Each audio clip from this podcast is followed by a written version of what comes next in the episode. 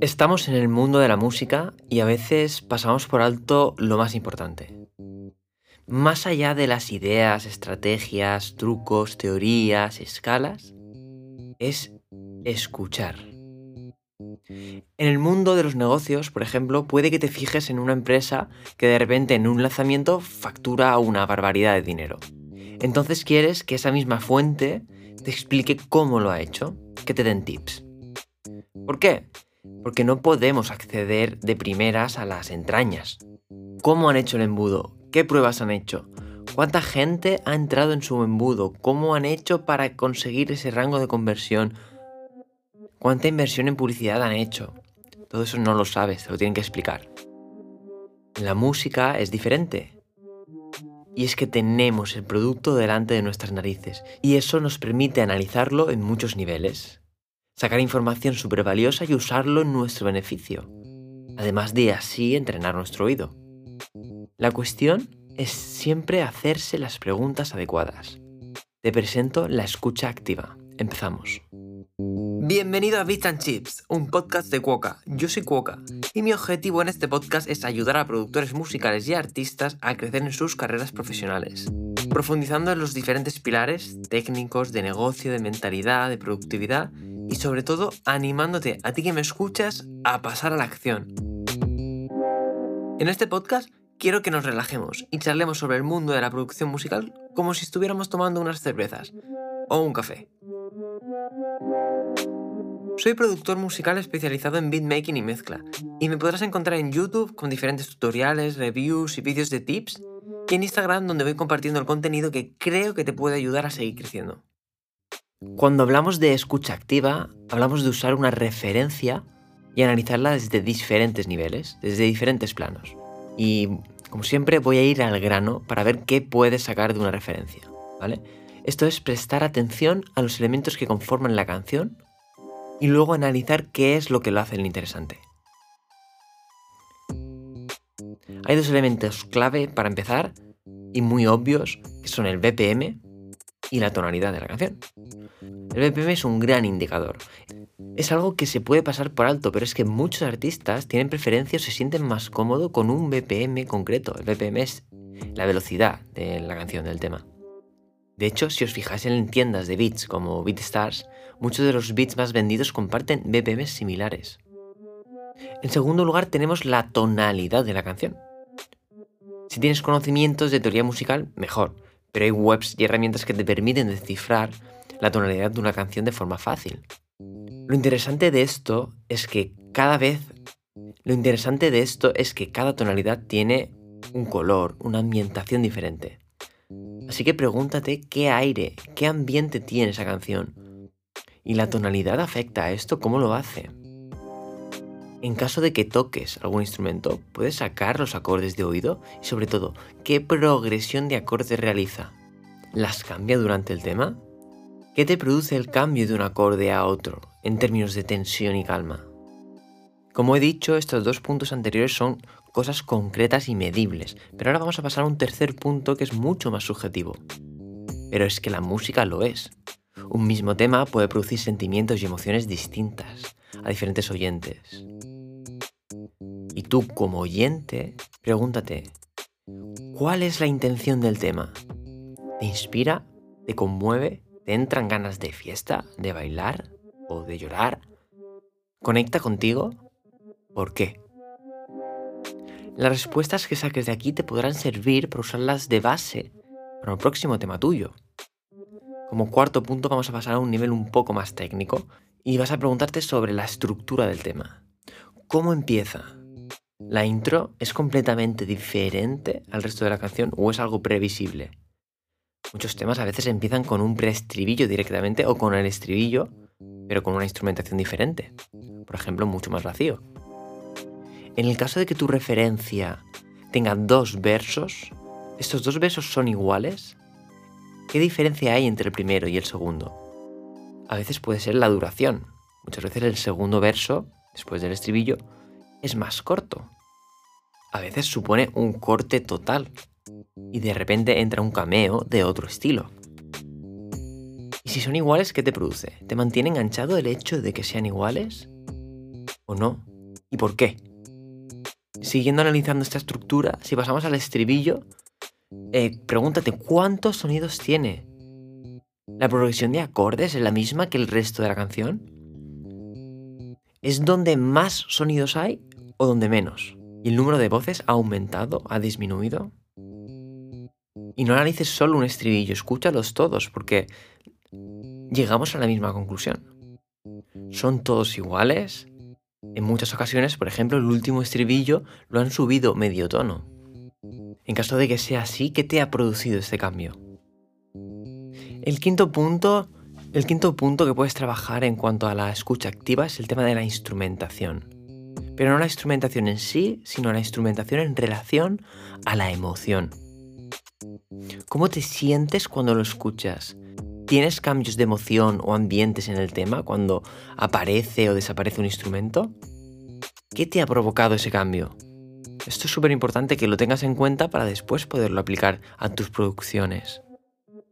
Un sexto punto que podemos aplicar en esta escucha activa analizar de oído una canción son los ritmos de batería. Identifica qué sonidos forman la batería. Yo confieso que a mí me ganan por los drums.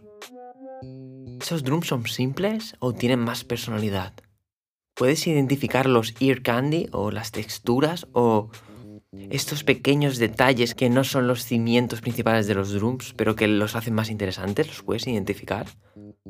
También a nivel de ritmo están completamente alineados a la rejilla, como si fuese un robot que marca el tempo. A nivel técnico podríamos decir, ¿están cuantizados o no? ¿Qué te produce en caso de que no estén alineados? Muchas veces, para crear un groove diferente, se desplazan algunos tiempos. A nivel de ritmo y patrones, ¿hace todo el tiempo lo mismo o va cambiando durante la canción? ¿En qué zonas va cambiando y por qué? ¿Y qué te produce eso? Dentro, de, dentro del apartado de baterías o de drums, se puede aprender mucho de los break o fills, esos redobles o rolls, llámalos como quieras, que rompen al final de una sección para enlazar con la siguiente. ¿Has contado cada cuántos compases ocurre? ¿Y qué te producen? Pregúntate siempre eso, así lo podrás aplicar tú. Este es el point de todo el episodio. En séptimo lugar, otra cosa que puedes analizar de una referencia, aplicando la escucha activa, son aspectos de mezcla, seas experto o no. A nivel de mezcla, ¿a qué niveles está cada instrumento? ¿Varían entre sí? ¿Dónde se ubican en el espacio? ¿Delante? ¿Detrás? ¿Dónde están en el espacio estéreo? ¿A la izquierda? ¿A la derecha? ¿Tiene cada instrumento su hueco a nivel frecuencial? ¿O compiten entre sí? ¿Es una mezcla clara o está difusa? ¿Cómo se tratan las voces a nivel de mezcla? ¿Eres capaz de apreciar si hay sonidos más saturados que otros? ¿O que estén más cerca o que estén más lejos? o en un espacio concreto a través de una reverb de un estilo concreto? ¿Hay sonidos con algún carácter especial? ¿Y todo esto es estático o es dinámico? ¿Va cambiando durante toda la canción? Toda esta información te la da la misma canción cuando tú la escuchas. Solo hay que prestar atención. Por otro lado, algo muy interesante para los cantantes, raperos, vocalistas, es el análisis de la letra. Pregúntate cuando escuches una canción, ¿esta es una letra que engancha? ¿Aporta mucha información o poca información? ¿Es un mensaje súper trascendente o completamente intrascendente? No estoy juzgando, no estoy diciendo que uno sea mejor que otro. Cada uno tiene su público y su momento, pero en definitiva, eres capaz de analizar esa intención y esto se puede alinear con los objetivos de tu próxima canción. Pregúntate también, ¿se te queda esa letra en la cabeza? ¿Es muy repetitiva? ¿O no repite absolutamente nada? ¿Te emociona lo que dice? ¿O te da igual lo que diga?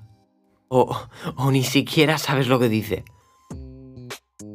¿Has necesitado escucharlo más de una vez para entender qué dice? ¿O sobre todo lo que quiere decir? Y al final, ¿qué te produce todo esto? escucha una canción que te guste, analiza su letra, desmenuza cada aspecto concreto en este momento de la letra. Si controlas y eres experto en hacer letras, podrás preguntarte, ¿Qué tipo de rítmica usan las letras? ¿Está medido? ¿Encaja la letra con la instrumental o está pasando absolutamente de ella?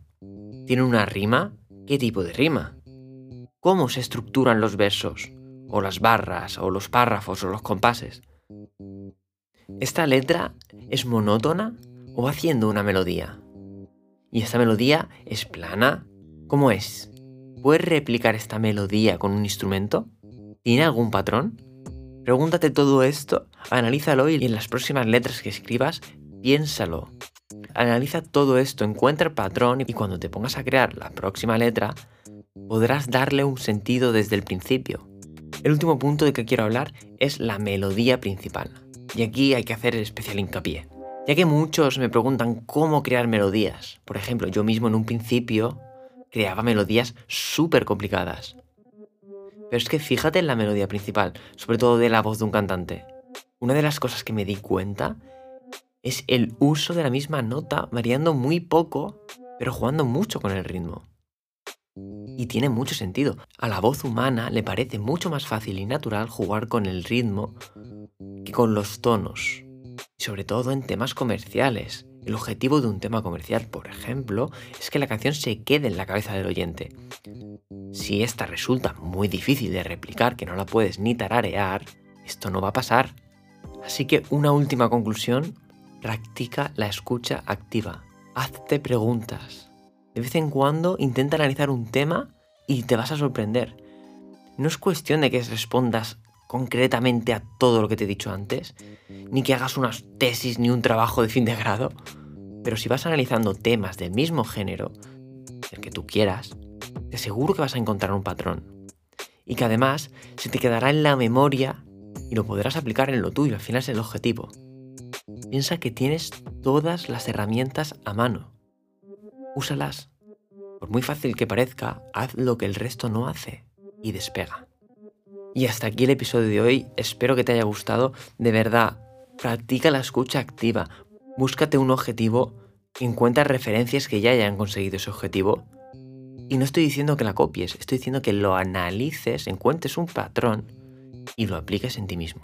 Si te ha gustado este episodio, ya que es un podcast que acaba de empezar, me serviría muchísimo que se lo compartieses a algún amigo directamente que tú creas que realmente le puede ayudar esto y que lo compartas en tus redes sociales. Me haría súper feliz. Hasta aquí este episodio de Beats and Chips. Un abrazo de tu amigo Coca.